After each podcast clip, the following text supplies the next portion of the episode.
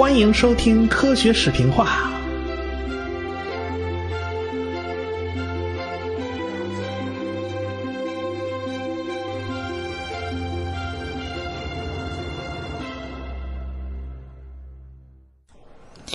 一八九四年，也就是整整一百二十年前，那也是一个甲午年哦。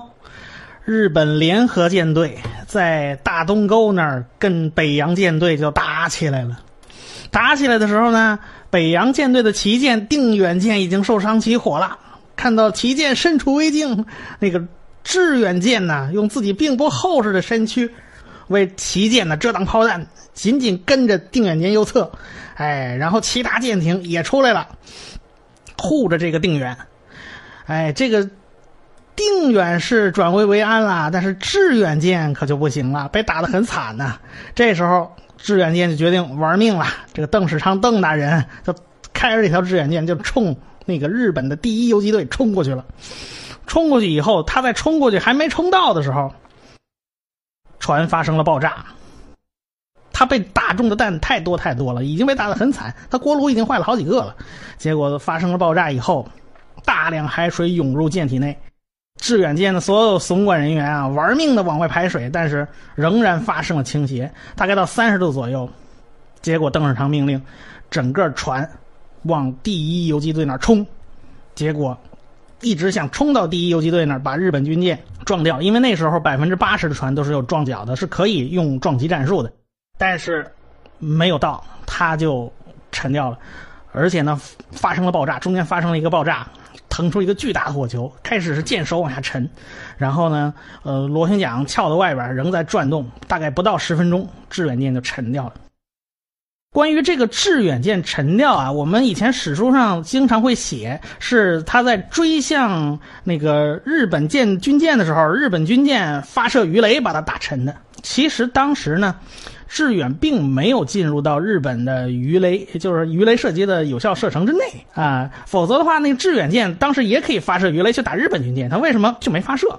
当时的鱼雷是不可靠的，整个海战只打过三发鱼雷，还都是清朝的那个鱼雷艇打的，就是那个福龙号鱼雷艇啊，打了三发，有两两发不靠谱，全跑了，有一发。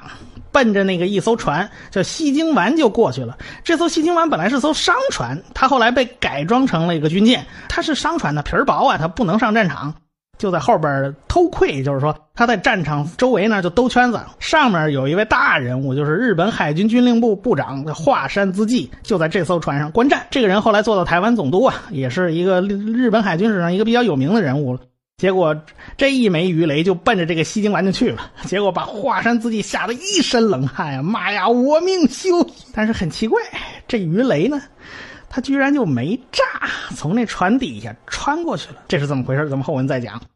这个鱼雷为什么那年头他就不用呢？他像日本人恨不得开战之前把鱼雷全扔了，为什么他就不用鱼雷？那时候，呃。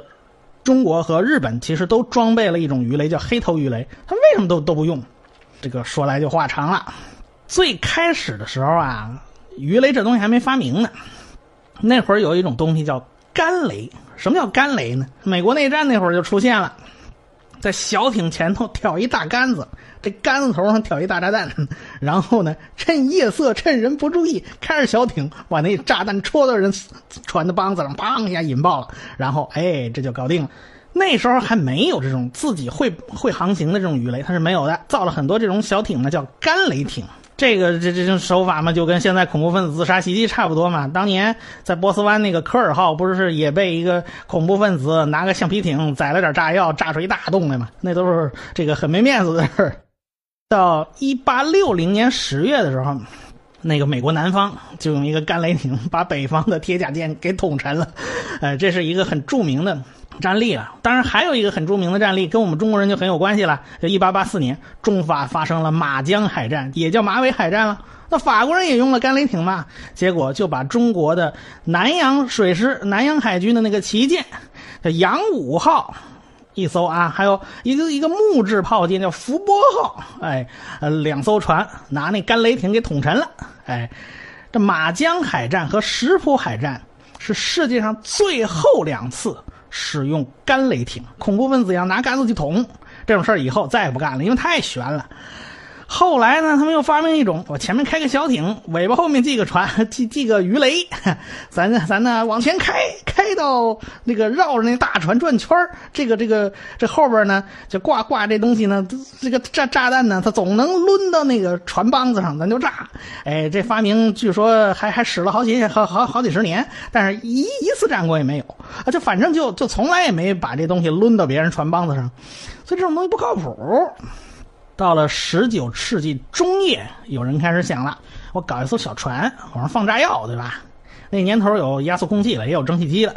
然后他就想把这东西装在这船上，然后咱那屁股后头呢来根电线，咱遥控，咱不就行了吗？哎，这家伙呢没留下名字，他那个手稿啊就落到奥地利海军的一个上校叫卢比斯手里。这卢比斯一看，嗯，这东西有门他就做了一个模型。就是用一个钟表的发条做动力，啊，他做了一个小模型，他自己不满意啊，丧失信心啦。等到一八六四年的时候，就把这东西卖给了一个英国人。叫怀特黑德，但是这个怀特黑德 在字面上翻译过来的意思呢，叫白头。我们通常就管这人叫白头了。嗯，到一八六六年十月呢，这白头是个工程师，他做实验试成了。他常年在海军船厂这个这些这些这个工程技术机构里面混，所以他这个这方面经验还是很丰富的。到一八六六年十月，他试验成功了，就是能够哎这东西能够以六点五节的速度，大概是十二公里一小时吧。这个航行个两百码，两百码多多远呢？大概是一百八十米。哎，这个大概是一八六六年的时候。俄国人呢声声称这个他们有个发明家叫亚历山大洛夫斯基，他一八六五年就搞定了这东西，啊，也也也发明了这个鱼雷。这俄国人老干这事儿呢，人世界上公认的无线电是意大利的马克尼发明的。他们说，嗯，我们那个波波夫妇也发明了无线电。这他他老干这种事儿，也不知道他这个到底谁先谁后，也说不清楚了。哎，全世界各个国家对这种新式武器呢。都很很感兴趣，这俄国人也不例外，也买了这个白头他们家造的这个鱼雷。这过了两年以后呢，这个鱼雷啊就实现了定深航行，就他有个办法，让那鱼雷啊在水下一定深度内，哎，咱就在在这深度上走，不会再深了，也不会再浅了。所以我们前头讲了，那福龙号为什么发那个鱼雷打那西京丸没打沉呢？就是因为当时鱼雷啊。它有两种办法，一个是撞到船帮子上爆炸，炸出一大窟窿，对吧？是一种办法。还有一种办法是鱼雷走到船的正下方爆炸，然后向上掀起的冲击力把那个船呢拦腰震成两截儿。结果呢，这个设定鱼雷的深度啊是错了，结果这鱼雷就 从那个船底下直接穿过去了，没炸。这华山华山自己就捡了条命。这个定身装置是搞定了。哎，但是在实战中呢，为什么日本人他不用鱼雷呢？就没几个，就是整个大东沟那边打海战，黄海上打海战，前后就打了三发。为什么不打？到后来，当时威海海战的时候，日本人是用鱼雷艇偷袭了定远、镇远两艘巨舰。他后来为什么小艇他才能用？因为那个时候的鱼雷的射程实在太近了。比如说，中日两国都装备那黑头鱼雷，号称射程有四百米，其实真正靠谱的射程也就一百五十米。一百五十米，人家炮打多远呢？这真是像国歌里说的，那冒着敌人的炮火前进的这玩意儿，他根本用不上啊！这个你射程太近了，所以一般的都不用这个鱼雷艇，因为刚刚发明的不完善。后来日本人是没辙了，做威海海战的时候，才派鱼雷艇去小艇打大舰，这个这个还还被他得手。当然，那个那个带鱼雷艇袭击定远、镇远的那个那个当头的，后来一直当到日本首相。这个这个是题外话了。比如说，我们再举个例子啊，是1887年3月，俄国人第一次用鱼雷打沉了一艘船，是土耳其的一个通信船。一听通信船嘛，它没有没有什么火力的，呃，它肯定是什么不注意，俄国人冲过来了，哎，然后这个离了多远把这鱼雷打出去呢？啊，六十米。那六十米，你你你放枪都能打到了，对吧？就是这个鱼雷射程非常非常近，啊，所以这个世界上第一次使用鱼雷打沉一艘船，就是俄国人干的，距离只有六十米。他为什么这么远？就打打的这么近呢？是不是鱼雷动力不够啊？其实不是鱼雷动力的事儿，是因为这鱼雷在水里走不了直线。你你再打远了，这鱼雷不知道跑哪去了。而那是那年头的，被什么海流冲一冲啦，风吹一吹啦，这个这个鱼雷拐弯朝自己来了，这种事儿它也不少。所以那时候鱼雷啊，非常非常的不靠谱，所以一般人也都不不不去用它。你说小艇敢用吗？小艇为什么敢用？小艇很小嘛，你绕回来，你没有那么准就打到我吧。反正我体积也很小。那大的军舰，你说两千两三千吨那军舰，那就不敢用了。你万一转回来，这这这打到我自己怎么办呢？再说你你把那个保全压鱼雷上，他打着他他出去七七七拐八弯的乱转，这这这这不靠谱吗？这个。但是，哎，你别忘了，这个甲午海战是在一八九四年到一八九五年发生的，对吧？一八九四年靠年头了，打东沟海战，然后到一八九五年年初开始打威海海战了，就是打你的威海卫刘公岛啊。到北洋舰队全军覆没，惨败，李老爷子李鸿章啊。就日奔日本下关去去谈判呢，就在那春帆楼跟人家，跟人家这个这个急赤白脸的砍价啊，这个没有办法，你谁叫你打输了呢？就期间还被恐怖分子在脸上打了一枪，闹得闹得一个大洞，好惨。他他这个倚老卖老，还跟日本人那儿那那儿在那讨价还价，就把这个作为砝码，弄得日本人很被动了一阵儿。但是同样就是在一八九五年这一年。鱼雷发生了革命性的变化，就是说中国人太不巧了，这鱼雷就是就在同一年，就是那位英国人白头啊，就把一个小东西装到了鱼雷上，从此鱼雷的性质就发生了一个飞跃。那么这个小东西到底是个啥呢？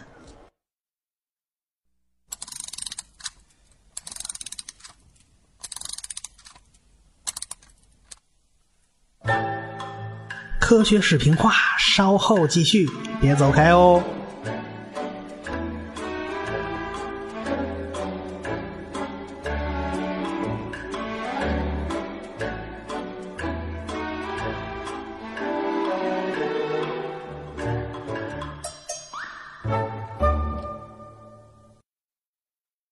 这个小东西呀，它是一个玩具，也是我们中国人的一大发明哦。可以堪称世界上最伟大的玩具，我此言一点都不虚哦，因为他在新石器时代的墓葬里就发现了，他一直用到现在，还是五花八门的。这个这个有很多很多的品种啊。这个玩具到底是啥呢？它就是大家非常熟悉的陀螺。这个是我们中国人发明的，那传到西方啊，对吧？西方呢，你可以一直也没有正式的一个称呼，后来到正式定下来，这东西叫啥？是一个法国的科学家给他定的名儿，这法国科学家名字叫傅科。当时呢，他在研究啊地球的自转。我们前面讲天文导航啊，我们都要看日月星辰的东升西落啊，哎，我们才能知道，哎，我们地球是在自转的。但是又有一个问题来了，那到底是日月星辰在转呢，还是我们地球自己在转呢？这玩意儿没个客观标准啊！你说谁转都行啊，反正我看到都是同一个效果。到底是我们地球转，还是日月星辰围着我们转？这个是日心说和地心说的区别嘛？但是当时，哎，根据一系列数据迹象表明，那肯定是我们围着太阳转喽，对吧？但是你没有直接的证据。这个证据是谁拿到的呢？就是这个人叫傅科，他研究这个。地球的自转，它怎么测量？往地球转还是宇宙星辰在转？那有个办法，他在一八五一年发明了一个东西，叫做复刻摆。这个摆呢，非常非常巨大，摩擦力很低啊。它那个挂的那个挂钩有有特殊设计，这个重锤是很重的。这重锤底下呢，挂了一根针。然后呢，底下放了一堆沙子，这个针呢就在沙子上会划出痕迹，哎，对吧？我们那小玩笔仙啦之类的，都都是玩的类似的那种。那个古代我们皇帝扶鸾请仙，大概也是这招嘛，就是在沙盘子、米盘上写写字嘛。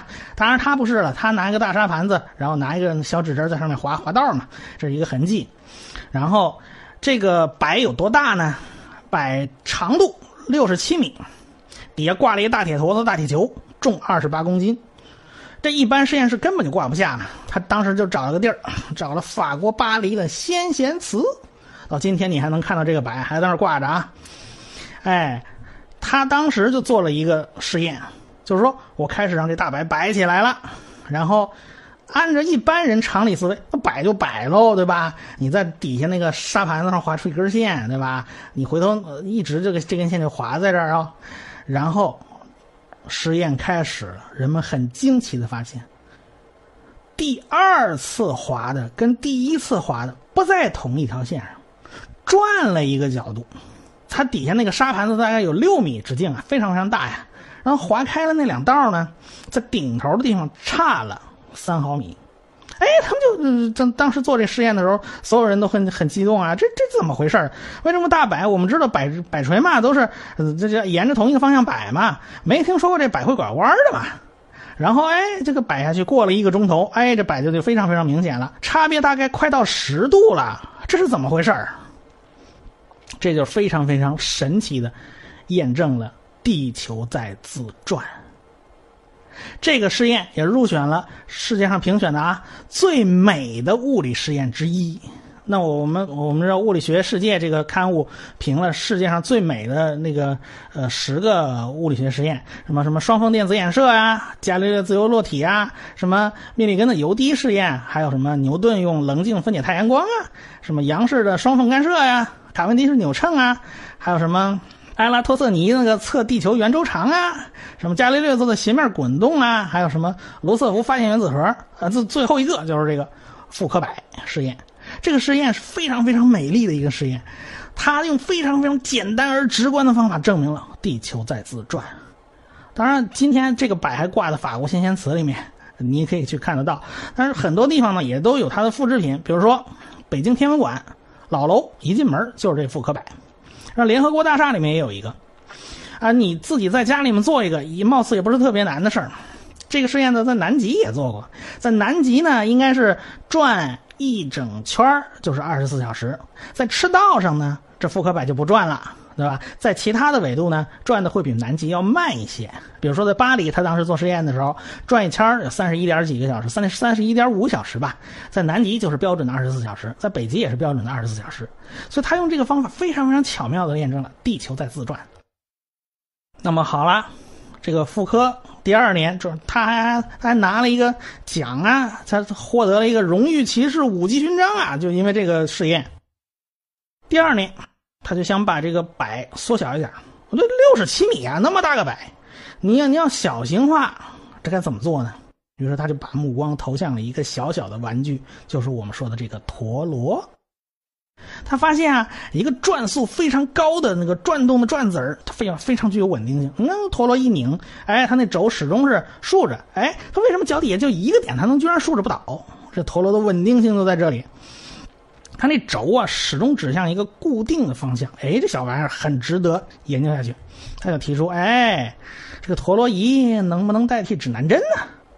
他怎么想起这茬儿呢？为什么要拿陀螺仪代替指南针呢？因为那年头越来越多的船是铁壳的，那磁导航就变得不靠谱了。你像指南针，我有个铁壳船，它受干扰啊，还有处处有这个磁偏角问题啊，这都是非常头疼的。那妇科就提出，哎，陀螺仪很可能是一个这个突破口。还有一点呢，就是事关人的一个理想啊。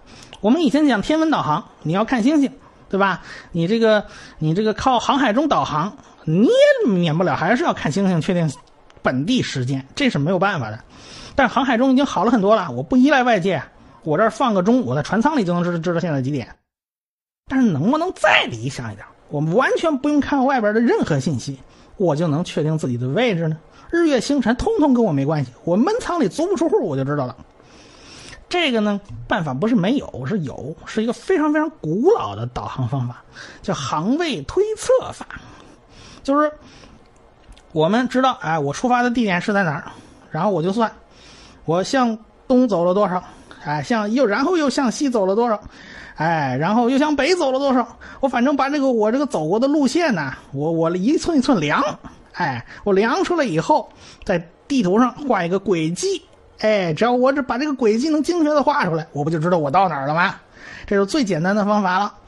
但是测时间，航海中存在。哎，这个高精度的实际已经解决问题了。但是你怎么知道你走了多远距离呢？你不知道嘛，对吧？你要测自己速度啊。你怎么测自己的船速呢？这玩意儿就麻烦了。你说测测个车速，反正地上有固定的标志，我看多长时间内跑了多远，我拿皮尺可以量，对吧？那海上你怎么办？海上是没有办法的，他怎么办呢？他就只好拿个绳子，然后拿个浮标，我一扔，看多长时间内这绳子拉直了，哎。对吧？在船屁股后头一扔出去，然后呃，那绳子嘛就就慢慢拉直了嘛。这浮标固定在原地，然后多长时间内拉直了，我就知道多长时间走了多少米，我就算一算。这误差太大了吧？而且呢，它也很不靠谱，对吧？你也很难精确的算个位置。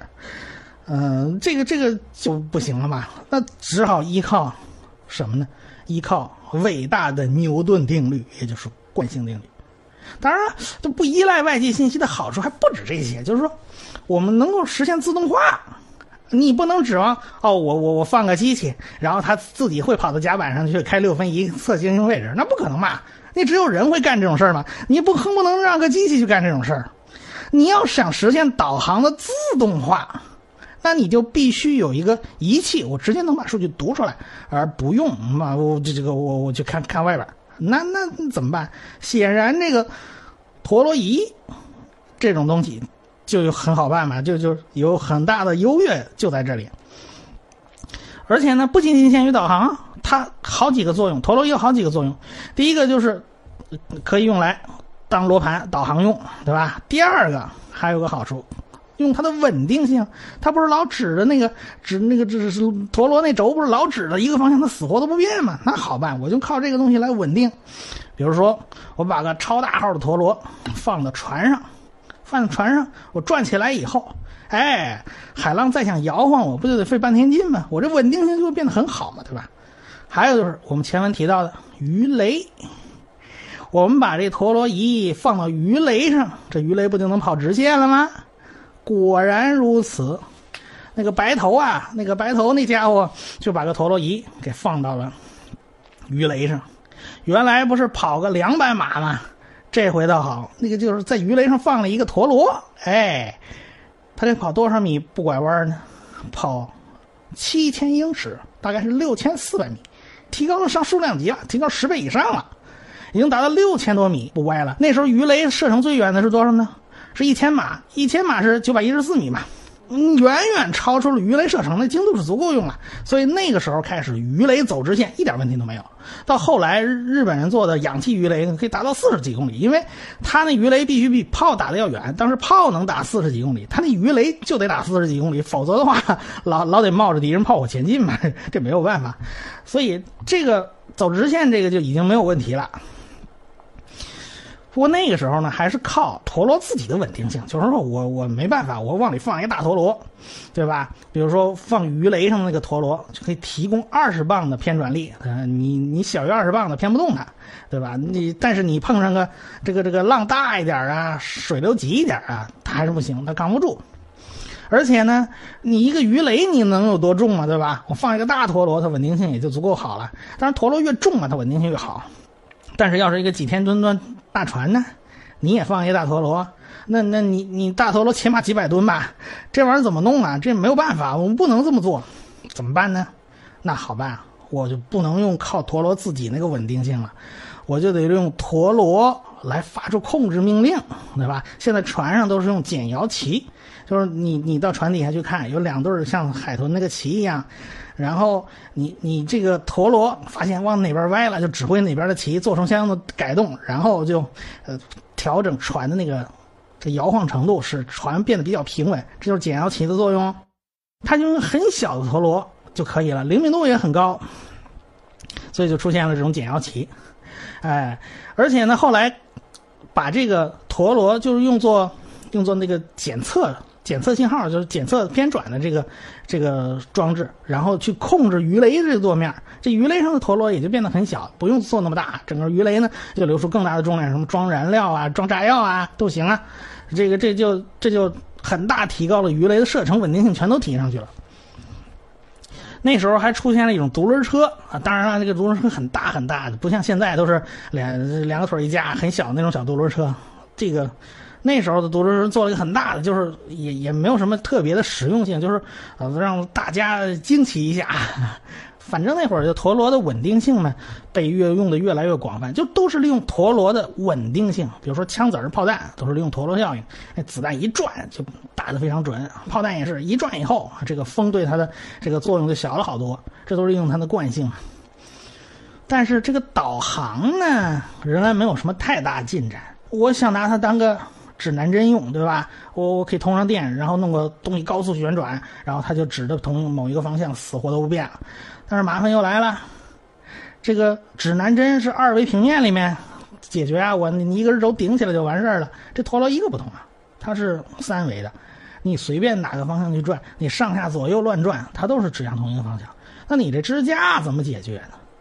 这个支架呢，是又是我们中国人解决，叫做背中香炉。有了这么个玩意儿。你任你外壳怎么转，里边的芯儿永远是朝下，一个小鱼儿，然后里面放着炭火，然后就可以夜里放在被窝里取暖了。哎，否则的话，要没这东西，你们家被子早就了着了。所以，这个这个支架是很先进的，从唐代就有了。后来，哎，他们就把这个支架跟陀螺结合起来，就发明了陀螺罗盘。到一九零六年呢，德国的安修斯就发明了陀螺罗盘。到一九零八年。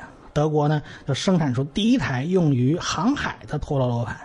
最后呢，什么美国、英国呀，相继全都研制出这这类产品了。这种产品呢，通常它要通电呢，不通电它不转，所以这种仪器又叫电罗经，因为它离不开电，是船舶上一个非常非常重要的导航设备。陀螺仪和加速度仪相结合呢，就可以就可以计算啊，我往哪个方向走了多少距离，哎，慢慢一点点这个。我把它加起来，我就知道我在地图上走了一根怎么样的线路。这个线路知道了，我们起点我们自然是知道的，那我们当然也就知道我们现在走到哪儿了。这两种仪器都是靠牛顿的惯性定律，所以用这种什么陀螺仪啊、加速度仪啊，然后用用他们的数据积累来计算自己位置这种算法呢，叫做惯性导航。这基本原理很简单啊，牛顿的惯性定律大家都知道。但是要经过实用化呢，要一代一代的科学家去努力。陀螺仪是机械装置啊，总会有误差的，对吧？那外界的运动对它的干扰也是时时刻刻存在的。你像那个我们碾个陀螺，那时它那个轴始终在晃来晃去的，你这它也不是说完全就安静的。那外边碰它一下，它会晃悠两下又就直了。这种问题你怎么解决呢？呃，怎么去减小它的误差呢？到了一九二三年的时候。有科学家叫修拉，他提出了一个修拉摆原理，也叫八十四分钟调谐原理。按照这个办法，按照他那个办法去做，就非常非常大的减小惯性导航系统误差。所以，惯性导航系统呢，在工程上就进入了一个实用阶段。但那时候很少用到惯导，因为一般的地上你认路就行了嘛，你这不用惯导。那你海上没关系啊。我们前面讲了什么越距法啦，什么钟表法啦，这个你拿个六分仪呀，这这这这测量起来也没什么太麻烦的事儿。特别到后来，钟表法越来越流行，这个都很方便，没有那么多需求，是吧？但是到了一九零三年这一年，出大事儿了，出了什么大事儿呢？莱特兄弟在这一年完成了人类的第一次动力飞行。飞机被发明了，到了一九二七年，查尔斯·林白就可以驾机飞越大西洋了。他靠什么导航？我们一直讲的是船的导航，那飞机靠什么导航？查尔斯·林白那次说白了就是靠靠人肉嘛，就是靠感觉嘛。你想嘛，他要开飞机，他哪有功夫去去去摆弄六分仪啊？他能看看指南针就不错了。夜里看星星吧，人白天就看指南针嘛，大概估算。估算估算自己速度，那这速度嘛，他当然有办法测了，对吧？他路上遇到好几次积雨云呢，在那云层里面他晕了，找不着方向，出来转晕了好几个钟头，最后等他到巴黎机场降落的时候，全程都轰动了。好家伙，这这这有一大活人飞越大西洋了，这玩意儿不容易啊！所以呢，飞机的出现对导航的自动化要求就很高。你不能老让飞行员腾出手来摆弄六分仪，对不对？不过还真有一位，他为了练一六分仪，他跑步中练用六分仪，在飞机上他能真能腾出手来用。当然，战斗机是不可能的，战斗机都是你你你你还负责跟人打架呢，你怎么怎么能可能腾出手来搞搞导航呢？不过在轰炸机里面呢，有一个专门的导航员。啊，这位仁兄呢，当然也不是光用六分仪、天天文导航了，这个他啥办法都用了，什么速度表、高度表、地图、罗盘哦，有什么用什么。啊，还有呢，就是那个这这个导航员待的地方都是。呃，轰炸机的头部，你看过去老式螺旋桨轰炸机都有个非常大的那个圆玻璃舱，这个是干嘛的？就是导航员趴那里头往下看，还要看看地上什么哪条河、哪个哪个村啊，说不定能能认识。你到现在，伊尔七十六运输机头部还有这么个玻璃舱，就是找不着北，对飞行员来说是常事儿。那年头导航不那么发达，是吧？但那时候因为有人嘛，对吧？有人在飞机上，我大不了。练六分仪嘛？据说日本轰炸机飞行员，他不是一个嘛，都都好几个，他都都会在飞机上用六六分仪，那那没办法了，对吧？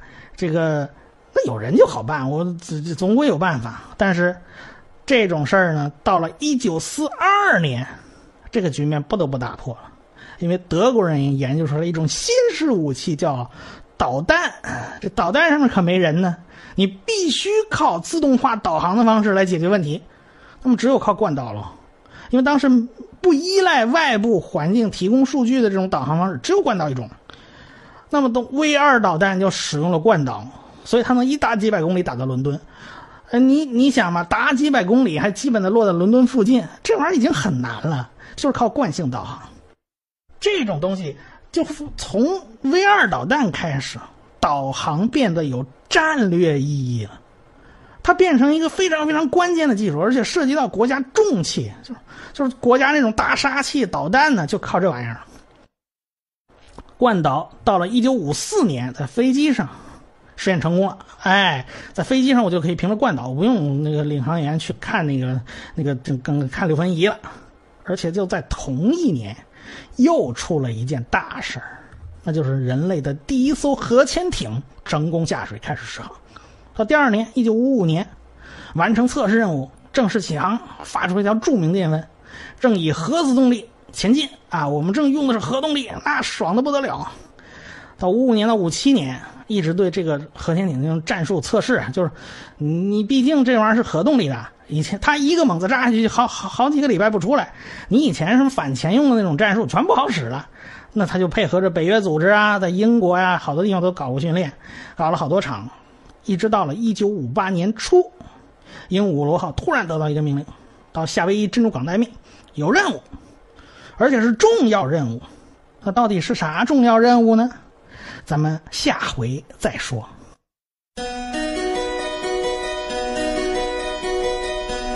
科学史评话的公众微信号已经开通了，只要你搜索“科学史评话”，然后再找那个。一把扇子图标，点击以后添加就可以了。感谢大家的支持与关注。